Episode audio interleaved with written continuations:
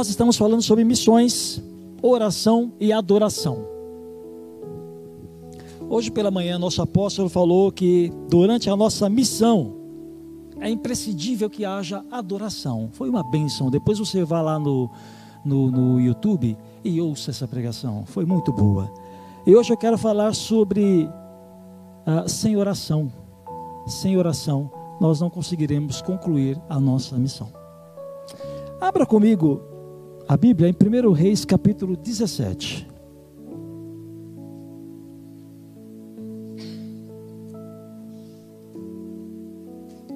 Primeiro Reis, capítulo 17, a partir do versículo 1.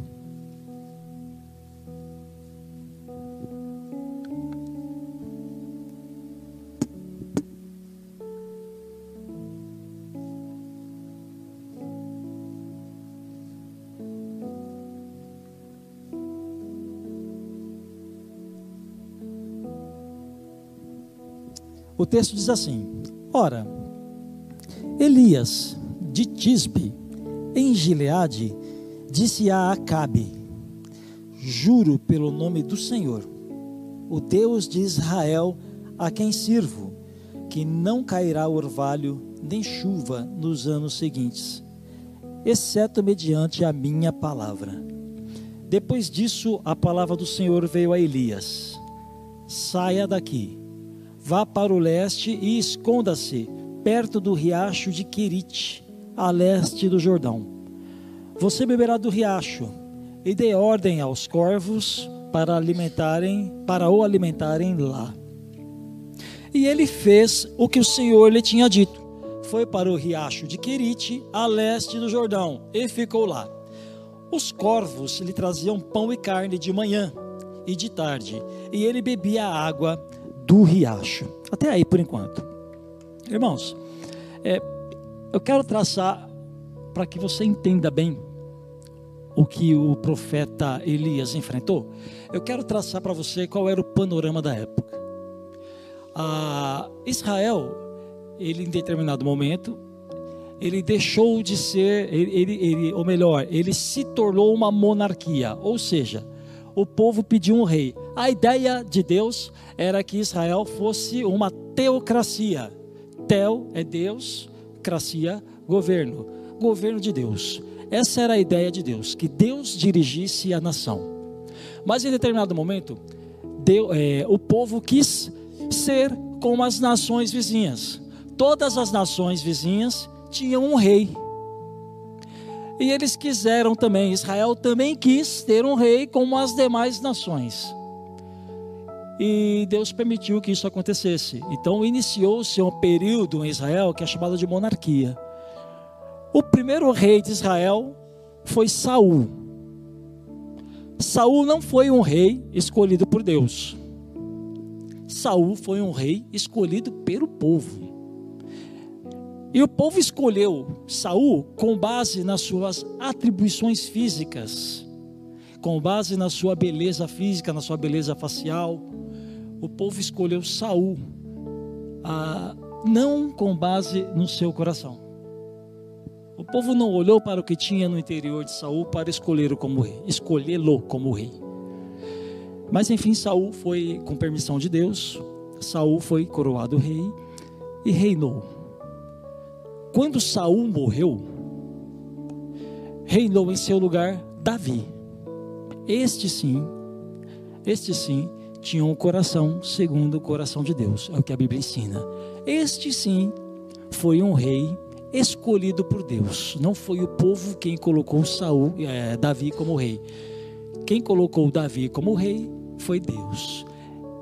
E Davi reinou e morreu. Quando Davi morreu, o terceiro rei que tomou posse foi seu filho Salomão. Salomão ele foi encarregado por Deus de construir o templo. Se você tiver lembrança, eh, Davi ele queria construir o templo. Lembram disso? Davi, um dos sonhos do coração de Davi, um dos desejos do coração do rei Davi era construir um templo, era construir o templo. Mas Davi era um homem guerreiro. Davi teve que derrotar muitos inimigos para estabelecer a paz em Israel. Davi teve que lutar muito para estabelecer um período de paz em Israel. E esse período de paz em Israel, pelo qual Davi teve que lutar, não veio no período de Davi. O período de paz pelo qual Davi lutou veio no período de Salomão. Perceba como Deus faz as coisas. O pai lutou para que o filho tivesse um período de paz. Deus não permitiu que ah, Davi construísse o templo, porque as suas mãos estavam manchadas com muito sangue, dessas lutas que eu acabei de mencionar. A missão de Davi não era construir um templo, a missão de Davi era de restaurar a adoração a Deus no meio do povo. A missão de Davi, tanto que Davi, depois, é, quando ele toma a, a, a posse, uma das primeiras é, providências que Davi tomou foi trazer a arca de Deus de volta para Jerusalém. Ela não estava em Jerusalém quando Davi começou a reinar. Ele trouxe, porque a arca, ela simboliza a presença de Deus. Davi sabia disso, e como um adorador, Davi queria que a presença de Deus estivesse sempre no meio do povo. Esperto, mandou buscar a arca, e ali a arca ficou. Lutou para que houvesse paz. Essa paz, ela só foi vivida no tempo de Salomão. E por que ela foi vivida no tempo de Salomão? Porque Deus ele é perfeito em tudo que faz. A missão para de Salomão era erguer o templo, era construir o templo. Foi Salomão quem ergueu o templo. Isso não poderia ter sido feito debaixo de guerra. Concordam comigo?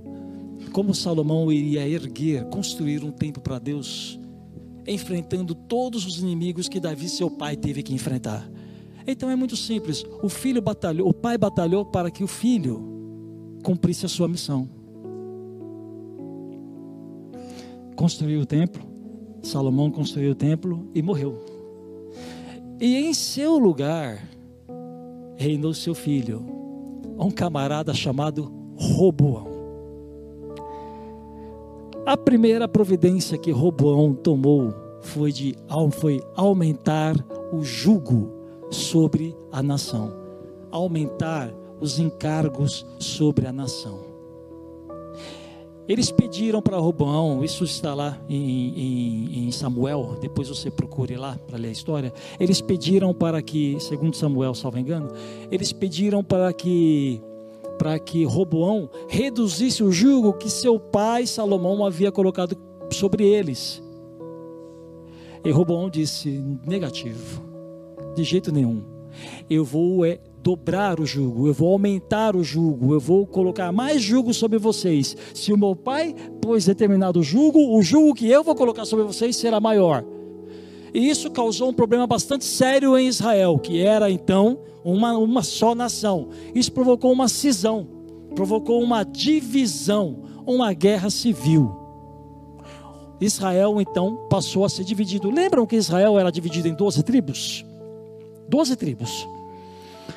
Israel então ficou dividida em duas partes. A parte do norte ficou com dez tribos e passou a se chamar Israel. A parte do norte, com dez tribos, passou a se chamar Israel. A parte do sul, com duas tribos, Judá e Benjamim, passou a se chamar Judá.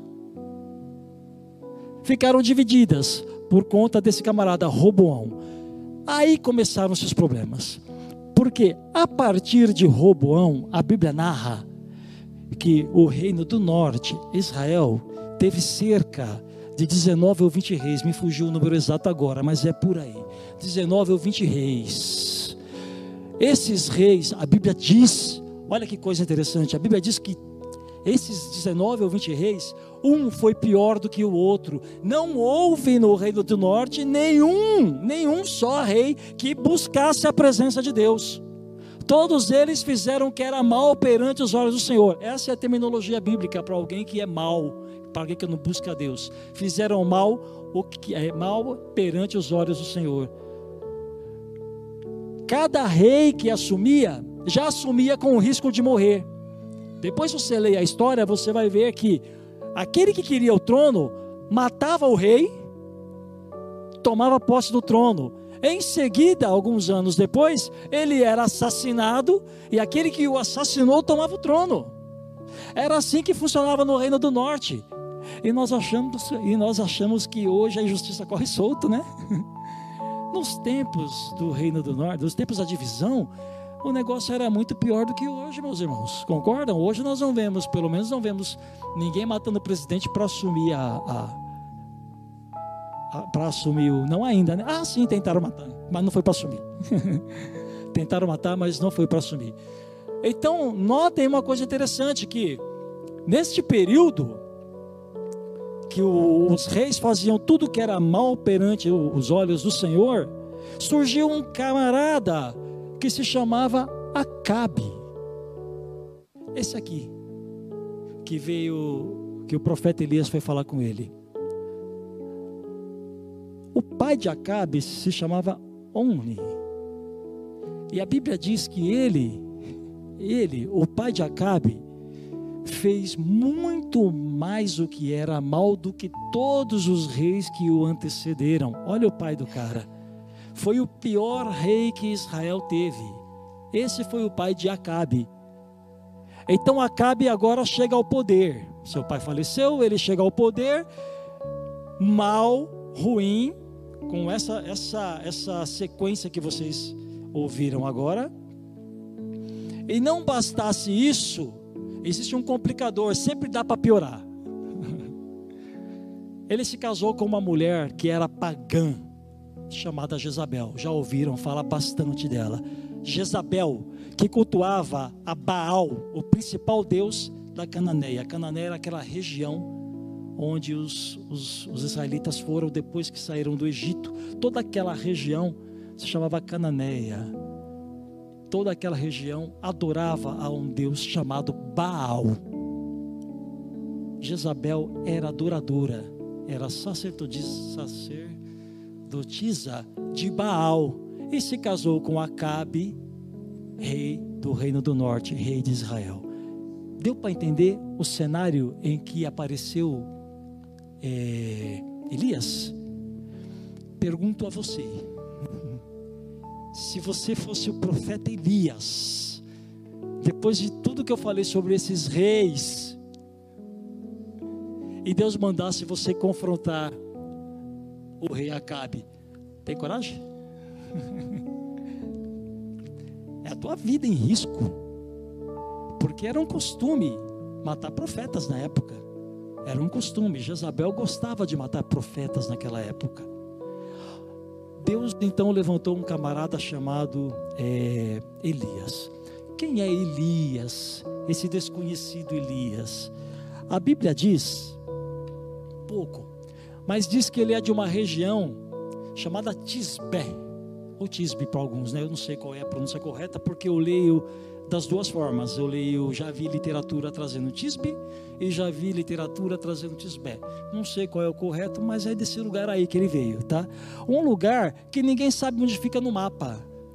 Eu estava me preparando para ministrar isso e eu fui descobrir onde ficava essa cidade. Ninguém sabe. Ninguém sabe, era uma cidade tão pequena, tão insignificante, que nem os arqueólogos souberam dizer ao certo qual é a localização dessa cidade. Uma cidade desconhecida, e de uma cidade desconhecida, Deus levantou um homem desconhecido, mas existia uma característica nos habitantes dessa cidade: eles eram homens duros, resistentes, não eram homens que se dobravam, eram homens que tinham uma palavra e acabou. Era esse tipo de homem que Deus tinha que levantar para confrontar Acabe. Não podia ser outro tipo de homem. E aí, mais uma vez, nós vemos a perfeição de Deus. não levantou qualquer um para confrontar Acabe. Ele, ele levantou a pessoa certa para, em tempos de crise, porque lembra-se, depois de tudo isso que eu contei para vocês, Israel estava vivendo um período de crise. Então Deus levantou a pessoa certa para que em tempos de crise ele fizesse uma diferença em seu país. Amém? Ele levantou a pessoa certa para fazer a diferença no país que vivia em crise. Primeira pergunta que eu tenho para você hoje. E não responda para mim, responda para você. Está em crise? Você está em crise? Sua família está em crise? Você é a pessoa certa que Deus levantou para fazer a diferença na sua família. Você, você tem crise lá? É você. Deus levantou você para fazer diferença na sua casa. Agora, como é que Deus usou é, Elias para fazer essa diferença toda? É isso que eu quero ver com vocês hoje. Não adianta nada eu vir falar para você que você pode fazer a diferença se eu não te mostrar como. A primeira coisa que eu quero te mostrar, estão comigo? Deu para entender a história? Bom, esse era o contexto em que apareceu Elias. O que nós podemos aprender com Elias para fazer a diferença? Primeira coisa que Elias enfrentou o problema. Primeiro passo, a palavra de Deus fala aqui, que voltando lá em, em, em 1 Reis, capítulo 17. Ora, Elias de Tisbe, em Gileade, disse a Acabe, disse a Acabe, ele foi ao encontro de Acabe. Deus mandou e ele foi, ele não fugiu. O pessoal para ele, olha Acabe, é, olha Acabe não, olha aqui o, Elias, eu tenho um problema, o meu problema hoje em Israel é o rei Acabe e sua esposa Jezabel, você vai lá e vai falar com ele o que eu vou colocar na sua boca. Ele foi, ele foi, ele não fugiu do problema, lembre-se que eu te disse, a característica do povo dessa região era justamente isso, a resiliência, bate mas não cai, apanha mas não cai apanha, apanha, apanha e não cai. Ele foi e foi, enfrentou o problema, ele enfrentou Acabe, ele chegou na presença do rei, cuja esposa adorava matar profetas, e disse: Assim, juro pelo nome do Senhor, o Deus de Israel, a quem sirvo, que não cairá orvalho nem chuva nos anos seguintes, exceto mediante a minha palavra, proferiu um juízo de Deus sobre a vida de Israel por conta do pecado. Agora, por que, que ele tinha essa ousadia de chegar e falar? A ousadia ele conquistou através de um relacionamento que ele teve com Deus. Eu quero que você abra comigo lá em Tiago, capítulo 5, 17.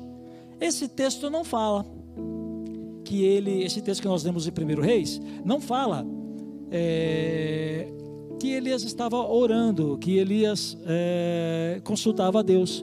Mas o texto que está em Tiago, capítulo 5, 17, nos, nos traz isso, nos mostra isso.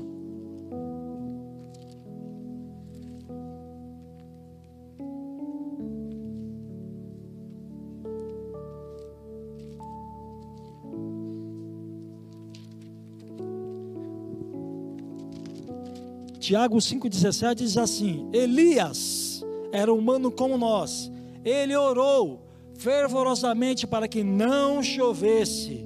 E não choveu sobre a terra durante três anos e meio. Orou outra vez, e os céus enviaram chuva, e a terra produziu os seus frutos. Então aqui nós vemos, irmãos, que ele enfrentou o problema, mas ele não enfrentou o problema com as suas próprias forças. Antes dele, antes dele ir enfrentar o problema, ele tinha uma vida de oração profeta Elias tinha uma vida de oração. O profeta Elias consultava a Deus. O profeta Elias queria ouvir a voz de Deus. O profeta Elias queria ouvir a direção de Deus para a sua vida. Não era apenas chegar lá e confrontar um problema, confrontar um pecado, sem que Deus lhe dê a direção. Dá para entender? Não é apenas isso, mas é agir debaixo da direção de Deus. Foi o que o profeta fez. Ele ouviu as instruções de Deus antes de proferir o juízo. Elias orou antes de proferir o juízo e Elias orou. É, orou antes de proferir é, o término do juízo, porque ele orou tanto para que não chovesse, como para que chovesse depois. Está naquele texto que nós lemos em, em Tiago, capítulo 5, 17. Ele orou antes e depois. Então, como é, como é que eu e você conseguiremos fazer a diferença na nossa vida, na nossa casa, no lugar onde nós estamos? Primeiro lugar, tendo uma vida de oração. Ele enfrentou um problema. Ele tinha um problema para enfrentar e enfrentou. Minha segunda pergunta para você hoje, eu perguntei primeiro se você tinha crise, se estava em crise, se você tinha uma crise em casa. Minha segunda pergunta para você hoje é: qual é o problema que você tem que enfrentar? Ou qual é o problema que você está enfrentando hoje? Como pastor, eu tenho o privilégio de conversar com boa parte de vocês.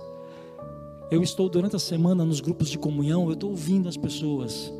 Eu durante a semana eu visito pessoas. Então eu estou ouvindo as pessoas, as pessoas aqui da nossa igreja. E eu tenho visto, tenho percebido que a maior parte dos problemas que os nossos irmãos, que os seus irmãos estão enfrentando, são todos relacionados à família. Problemas com os filhos, problemas com o casamento.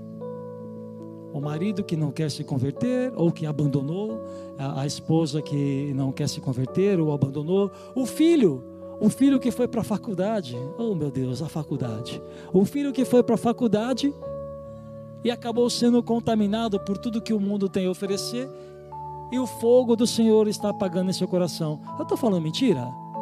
É isso que eu tenho visto, que tenho visto acontecer. Talvez seja esse o problema que você esteja enfrentando hoje.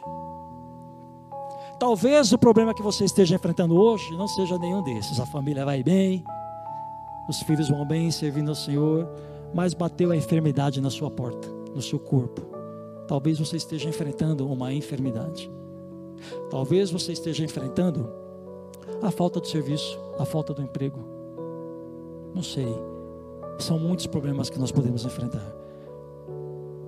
Qual é o problema que você está enfrentando hoje? Nós vemos na vida de Elias que a primeira providência que ele tomou antes de enfrentar o problema foi buscar a direção de Deus. E eu estimulo você a fazer exatamente o mesmo hoje. Dobre o seu joelho e busque, irmão, busque, irmã, a direção de Deus para a tua vida. Busque ouvir o que Deus tem para lhe dizer. Amém? Primeiro ponto é esse. Primeiro ponto é esse nós não conseguiremos fazer a diferença sem uma vida de oração. Através da oração, tem uma pergunta clássica, né? Quando eu me converti, no início de 88, é, eu tinha 17 anos, 17 para 18. E quando meu primeiro pastor, eu me converti na igreja quadrangular, fiquei lá por quatro anos, né? Meu primeiro pastor chamava Valentino, já é falecido. Ele ele nos ensinou, né? Nos ensinava muito sobre é, oração na escola bíblica. Ele nos ensinava sobre muitas coisas. Eu me lembro que eu era cabeção. E eu sempre perguntava para ele, mas pastor, não faz sentido isso. Se Deus sabe exatamente o que eu quero, né, Michel? Se Deus sabe exatamente o que eu quero, mas por que, que eu preciso orar? Você já fez essa pergunta? Só eu? Oh Senhor, estou em pecado agora. Só eu, miserável homem que sou. Se Deus sabe exatamente o que eu desejo, se Deus sabe exatamente o que eu quero, por que é que eu tenho que orar? Ele não sabe que a minha família está com problema, por que é que eu tenho que orar? Ele não sabe que eu preciso de um emprego, por que é que eu tenho que orar? Ele não sabe que o meu, a minha dispensa lá Tá igual o desenho do pica-pau, quando abre e aparece a fome lá dando risada. Já viram esse desenho? Acho demais. Aparece a fome rindo lá. Ele não sabe como que está a minha dispensa? Por que é que eu tenho que orar? Irmãos, aprendi na prática que quando eu oro, que quando eu oro, eu estou baixando a minha guarda. Sabe quando eu não oro? Eu não oro quando eu acho que eu consigo resolver a situação. Quando eu não oro, é porque eu estou colocando é, fé nas minhas próprias forças. Quando eu não oro, eu estou dizendo que eu sou capaz de resolver o meu problema. Mas isso é uma incoerência, porque a palavra de Deus diz que o justo viverá pela fé. Fé é exatamente o oposto. Fé é crer que Deus é quem vai resolver o meu problema. Claro que isso não tira a responsabilidade humana, não é isso. Há coisas que você precisa fazer, que eu preciso fazer. Mas aquilo que nós não conseguimos fazer, é Deus quem vai fazer. Fé é acreditar na força dele e não na minha. Então pode ser, irmãos, eu já vi isso muito que os irmãos estão tentando resolver os seus problemas, como diz o apóstolo, no tapa, na unha. Estão tentando resolver os seus problemas com o seu próprio esforço, irmão querido, irmã querida. Isso só vai trazer cansaço para você. Isso só vai trazer desânimo para você. Não tente resolver os seus problemas confiando na sua força. Não tente resolver os seus problemas confiando em você. Confie no Senhor. Faça o que você tem que fazer, mas deixe os resultados com o Senhor. Confie nele. Então eu aprendi que quando eu oro, eu me esvazio. Eu me esvazio. Eu reconheço o meu lugar. Quando eu oro, eu acabo entendendo que eu não sou nada, que eu não posso nada e que Ele é tudo e que Ele pode tudo. Amém? Outro ponto que eu quero falar com os irmãos até aqui, este foi o primeiro. Eu preciso de uma vida de oração. Se eu não, se eu não tiver uma vida de oração, não conseguirei resolver os meus problemas, não conseguirei cumprir a minha missão. Primeiro ponto. Agora, e quando a minha oração aumenta o meu problema? Dá uma olhada no texto. Versículo 2. Depois disso, veio a palavra do Senhor. Depois disso, a palavra do Senhor veio a Elias: Saia daqui, vá para o leste e esconda-se perto do riacho de Querite, a leste do Jordão. Você beberá do riacho, e dei ordens aos corvos para o alimentarem lá. E ele fez o que o Senhor lhe tinha dito. Foi para o riacho de Querite, a leste do Jordão, e ficou lá. Os corvos lhe traziam pão e carne de manhã e de tarde, e ele bebia água do riacho. Vida perfeita. Comida, água, um lugar bonito para descansar, só não tem a roupa lavada aqui, né? Perfeito, lugar paradisíaco. Mas acaba.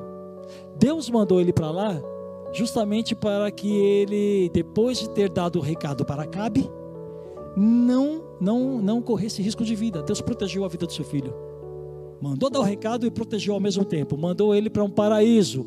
Lá estava tudo muito bem, até que, até que a água começou a secar. Lembram-se qual foi a palavra que Elias proferiu ao rei?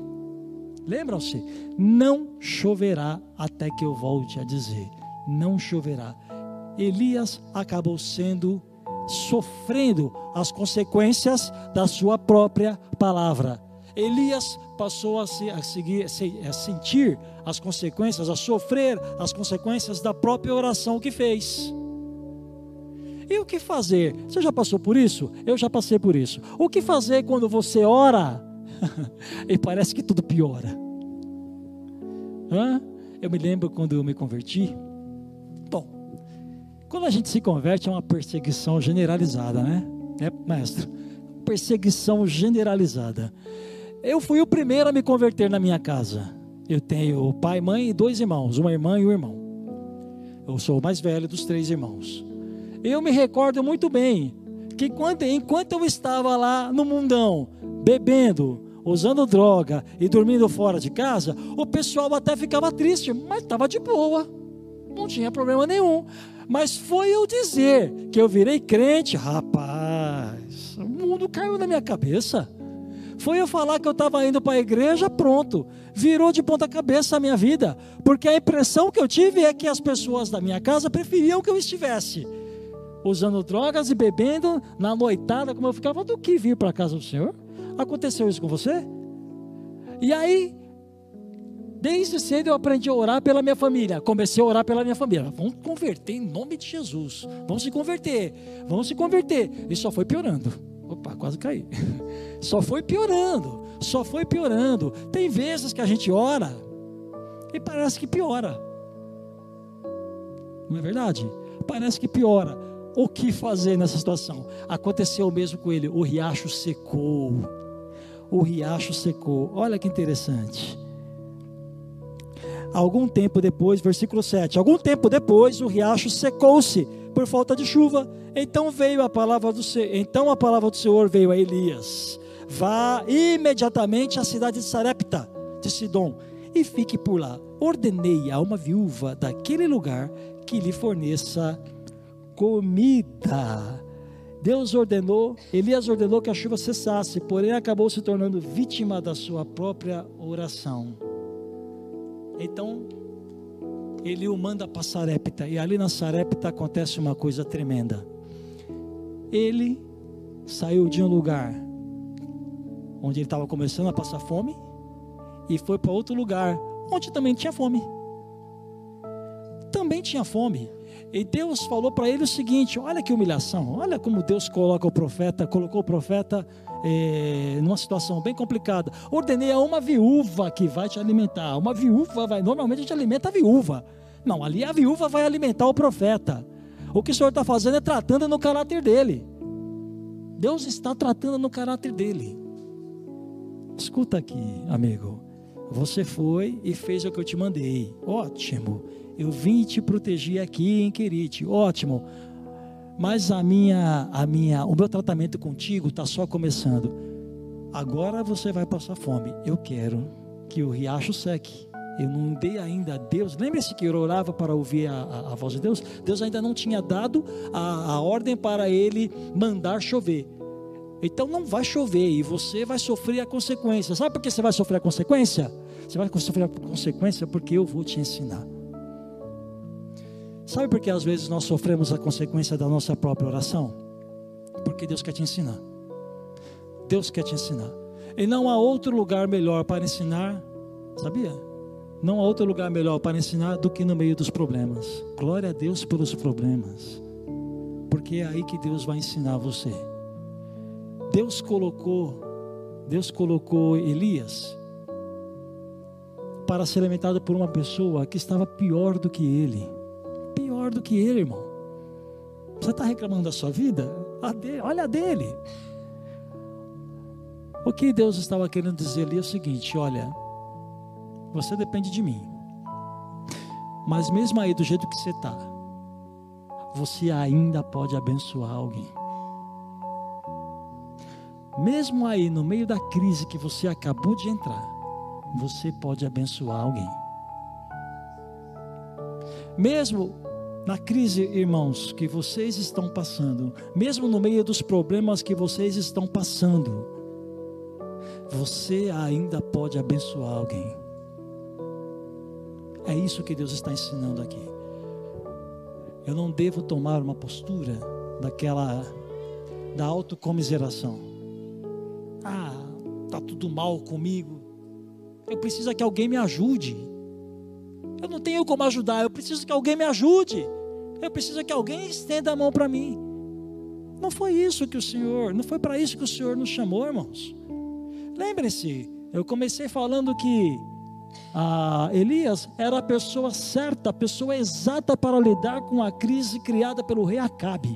Você é a pessoa certa para lidar com a crise na sua família, ou lá no seu emprego, eu não sei onde está a sua crise, mas no meio dessa crise, o Senhor quer te ensinar o seguinte: que por mais ruim que você pareça estar, você ainda é um emissário do Senhor. Você ainda tem uma missão. A sua missão é abençoar o local onde você está. Você ainda tem uma missão. A sua missão é de fazer a diferença ali onde você está. Do jeito que você está, você tem condições de fazer a diferença. Amém?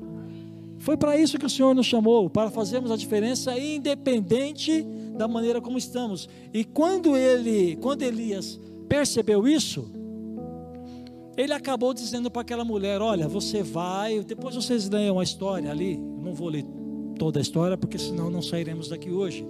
Mas você lê a história e você diga que aquela mulher agiu com base na fé que ele passou para ela. Ele disse para ela: come, pega o restinho de farinha e azeite que você tem, faça um bolo e não dê para seu filho, dê para mim.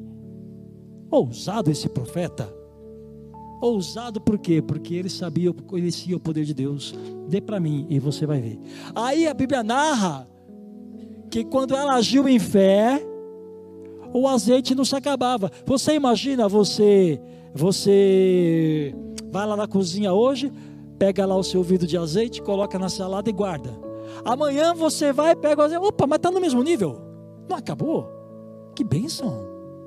Você vai lá e rega de novo a sua salada e guarda. No dia seguinte, mas está no mesmo nível. Nunca sai, nunca abaixa o nível.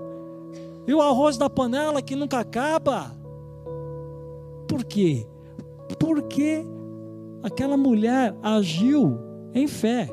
A fé que foi ensinada pelo profeta que estava em crise. Você tem que ensinar as pessoas a agirem em fé. Quando eu falo você, entenda que eu estou no mesmo balaio, tá? Estou no mesmo balaio. Não importa a situação que eu e você estamos vivendo. Nós temos que ensinar as pessoas a viverem, a se moverem em fé. Amém? Então, o que fazer? Bom, nós já sabemos que primeiro eu preciso orar a Deus para que Ele me dirija. E o segundo ponto, então, é que quando parece que a nossa oração se volta contra nós, o que eu tenho que fazer é continuar dependendo de Deus. Diga isso, devo continuar dependendo de Deus, porque Ele está me treinando. Porque Ele está me treinando. Devo continuar dependendo de Deus, porque Ele está me treinando. E o terceiro ponto, Elias é muito parecido conosco, né? Depois de tudo isso que Deus fez, depois de tudo isso que Deus está ensinando para ele, Deus dá o privilégio, ele voltou, ele voltou a, a se encontrar com Acabe. Daquele episódio em que ele fez, orou, orou, caiu fogo do céu e os profetas Baal morreram. Lembram? Lembram disso? foi um confronto entre o Deus verdadeiro e o Deus falso, entre o nosso pai e Baal. Ele orou. Parece que esse encontro com a viúva deu certo, renovou as, as esperanças dele. Parece que ele recobrou a esperança, recobrou a fé a tal ponto que ele voltou lá, obedecendo a ordem de Deus, voltou lá e desafiou os profetas de Baal e venceu. Mas em seguida, olha como ele se parece conosco. Em seguida, leia comigo o texto que está lá em 1 Reis, capítulo 18, 19, 2. 19, 2. Ó, vou ler a partir do primeiro. Ora, Acabe contou a Jezabel, aqui já tinha ocorrido a, a matança lá dos, dos sacerdotes de Baal, os profetas de Baal. Aí Acabe foi lá passar o relatório para a mulher, né? Para quem mandava de verdade, né? Foi lá passar o relatório. Ora, Acabe contou a Jezabel tudo o que Elias tinha feito e como havia matado todos aqueles profetas à espada. Por isso, Jezabel mandou um mensageiro a Elias para dizer-lhe: Que os deuses me castiguem com todo rigor se amanhã, nesta hora, eu não fizer com a sua vida o que você fez com a deles. Elias teve medo. Elias teve medo e fugiu para salvar a sua vida. Em Berseba de Judá, deixou o seu servo, deixou o seu servo, entrou no deserto caminhando um dia. Depois ele foi parar em uma caverna e ficou nessa caverna. Elias fugiu. Após matar os profetas, ele teve medo, porque ele sofreu a ameaça de Jezabel.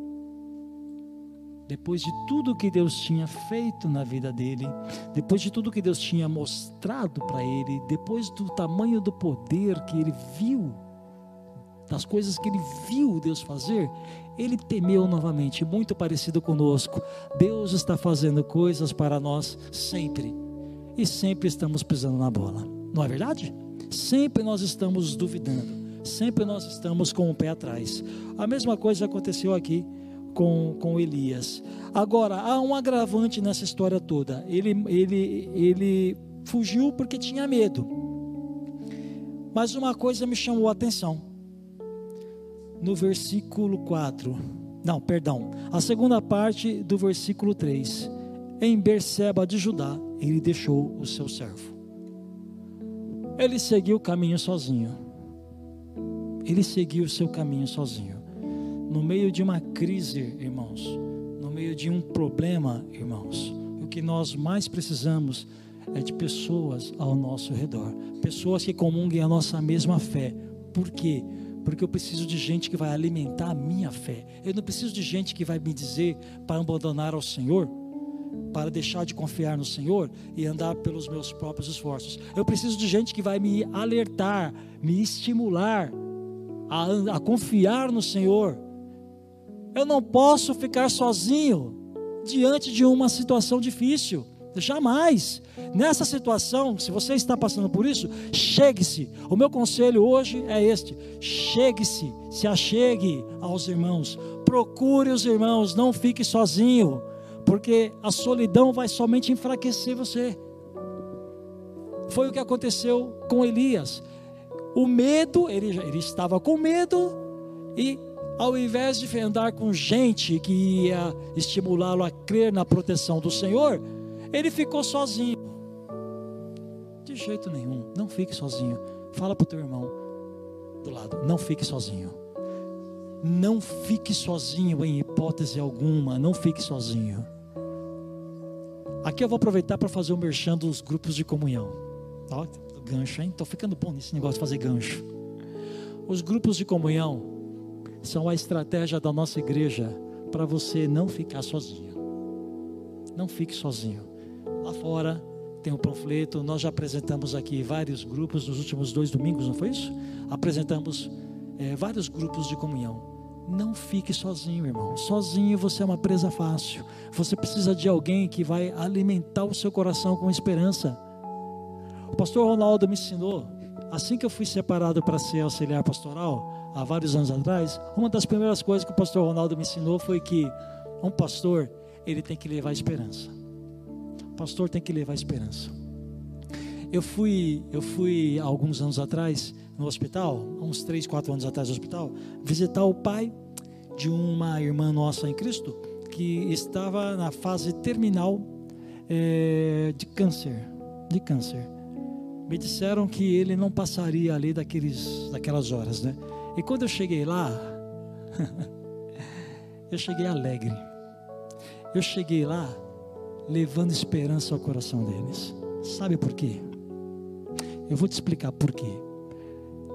A Bíblia nos traz uma série, uma série de relatos, pelo menos três que eu me lembro agora, de pessoas que estavam mortas e Deus trouxe vida novamente. Não é isso? Se você continuar lendo o texto, você vai ver que essa viúva, ela, ela, ela teve um filho que faleceu. Depois você lê a história. É o primeiro relato de alguém que foi ressuscitado por Deus na Bíblia. Está aqui. Continuando a história. Deus levantou, trouxe novamente a vida para aquele menino. No Novo Testamento nós também temos exemplos de Jesus trazendo vida. Então, irmãos, preste atenção. Se o Senhor é capaz de ressuscitar mortos, como é que eu não vou crer que Ele é capaz de trazer cura se ainda não houve a morte? Dá para entender? Eu sou um pastor, eu sou chamado para levar esperança em lugar onde existe morte, onde existe falta de esperança. Você é um filho do Senhor. Esse, essa, essa, essa, esse prazer não é só meu, você também. Você é filho, você é sacerdote. A palavra de Deus fala que nós somos reis e sacerdotes. Você foi chamado para reinar e você é sacerdote diante de Deus. Você não precisa mais de ninguém de um intermediário para entrar na presença do Senhor. Você vive na presença do Senhor de forma constante. Não há mais intermediários. Você está lá constantemente por meio de Cristo. Amém? Isso é sacerdote. Você é sacerdote onde você estiver. Então leve esperança onde você for. Leve esperança. Ele chegou lá, tá, a família está chorando, doente. Eu vim trazer uma palavra de esperança para vocês. Jesus Cristo cura, Jesus Cristo restaura, Jesus Cristo liberta. Esperança. Nós fomos chamados para isso, para levar esperança para as pessoas. E é isso que ele precisava. O profeta precisava de alguém que trouxesse esperança ao seu coração, mas ele preferiu ficar sozinho. Não fique sozinho. Jamais fique sozinho. E quero terminar dizendo para vocês o que Deus fez lá em 1 Reis 18. Vamos até lá? Me ajuda, Marcos. 1 Reis 18. ele tentou, ele tentou se esconder de Deus. Nós tentamos nos esconder de Deus, não tentamos? Tentamos sim. Tentamos nos esconder de Deus. Quando nós falhamos, nós achamos que o Senhor volta as suas costas para nós. Essa é uma das grandes mentiras do diabo. Deus jamais vai virar as costas para você. Não importa o tamanho do erro ou da falha que você tem cometido. Não importa o tamanho do seu pecado. Deus jamais vai virar as costas para você. A palavra de Deus ensina que onde abundou o pecado, superabundou a graça. Isso significa o seguinte: não importa o tamanho do teu pecado, não importa o tamanho do teu erro, a graça que é Jesus é capaz de te lavar, de te perdoar e de transformar. Onde abundou o pecado, superabundou a graça. E Deus, Elias se escondeu com medo, mas ninguém se esconde de Deus. Deus estava lá. Olha o texto. 1 Reis 18, 8. A partir do 7. Quando Obadias estava a caminho, Elias o encontrou. Obadias, Obadias, ah, me perdi, Obadias o reconheceu, inclinou-se até o chão e perguntou: És tu mesmo, meu senhor Elias? Irmãos, eu acho que eu errei o texto. É, só um instante. É 19, tá? Não é 1 Reis 18, é 1 Reis 19 a partir do versículo 8. Isso. Então ele se levantou, comeu e bebeu. Fortalecido com aquela comida, viajou 40 dias e 40 noites, até chegar a Horebe, o monte de Deus. Ali entrou numa caverna e passou a noite. E a palavra do Senhor veio a ele: O que você está fazendo aqui, Elias? O que você está fazendo aqui escondido?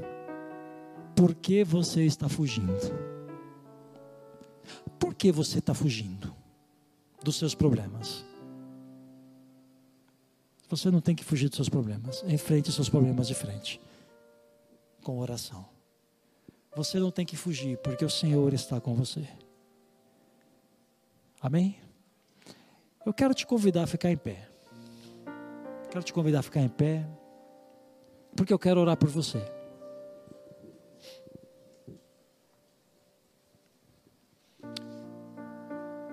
O Senhor te ama muito, mais do que você pode imaginar. E Ele prometeu que jamais deixará você, nunca, nunca deixará você. Então, no meio dessa sua crise, desse seu problema, não se esqueça, irmãos, que você só vai vencê-los se você orar e se você confiar na mão de Deus. Não fuja dos seus problemas. Isso significa não desista. Não desista.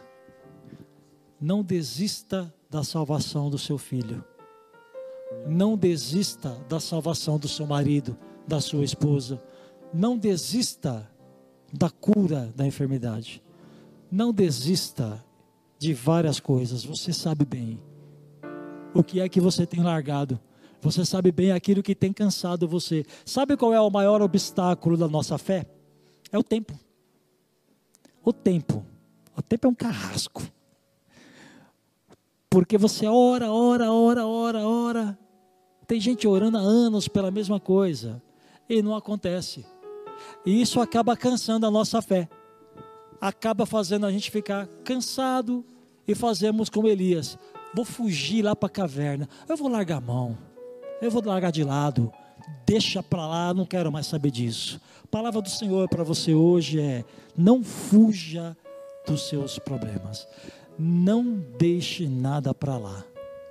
O Senhor está com você e Ele vai te ajudar. Amém? Feche seus olhos. Quero orar por você. Senhor. Nós ouvimos hoje uma palavra, Pai. que nos mostra a importância da oração na nossa vida. Aprendemos que é através da oração que nós submetemos o nosso coração à tua vontade. Não é a nossa vontade, é a tua que prevalece. Aprendemos que através da oração eu passo a entender que eu sou pó e não posso nada. E passo a entender que o Senhor é soberano e pode tudo. Aprendemos através da vida de Elias que esse estreito relacionamento dele com o Senhor através da oração fez com que, ainda que ele passasse por crises, o Senhor estava ali com ele sempre. Mesmo que ele tenha entrado ali naquela caverna em depressão, o Senhor estava ali com ele.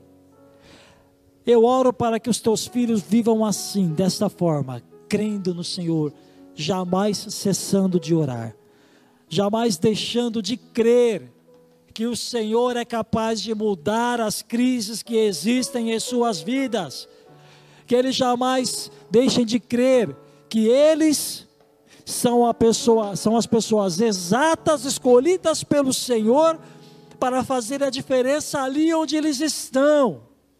Mas essa diferença só será alcançada se antes de qualquer coisa eles viverem em sintonia com o Senhor através da oração. Eu oro para que esses teus filhos não desistam dos seus sonhos. Eu oro para que os seus filhos não desistam dos seus casamentos, não desistam dos seus filhos, não desistem da, não desistam da sua profissão. Eu oro para que eles não desistam daquilo que eles estão prestes a largar. E se porventura, Senhor, aquilo, o sonho deles já está morto. Nós falamos agora que o Senhor é capaz de qualquer coisa. Ressuscita os sonhos em seus corações, renova os sonhos em seus corações e fortaleça, faça renascer a esperança para que eles lutem por aquilo que tanto desejam, mas sempre debaixo de oração, crendo no teu poder. Eu abençoo a vida de cada um deles e assim como o Senhor fez com Elias, treinou, guardou e conversou com ele, foi atrás dele conversou com ele quando ele estava no pior, que assim o Senhor faça com os teus filhos. Em nome de Jesus te agradecemos, Senhor. Amém.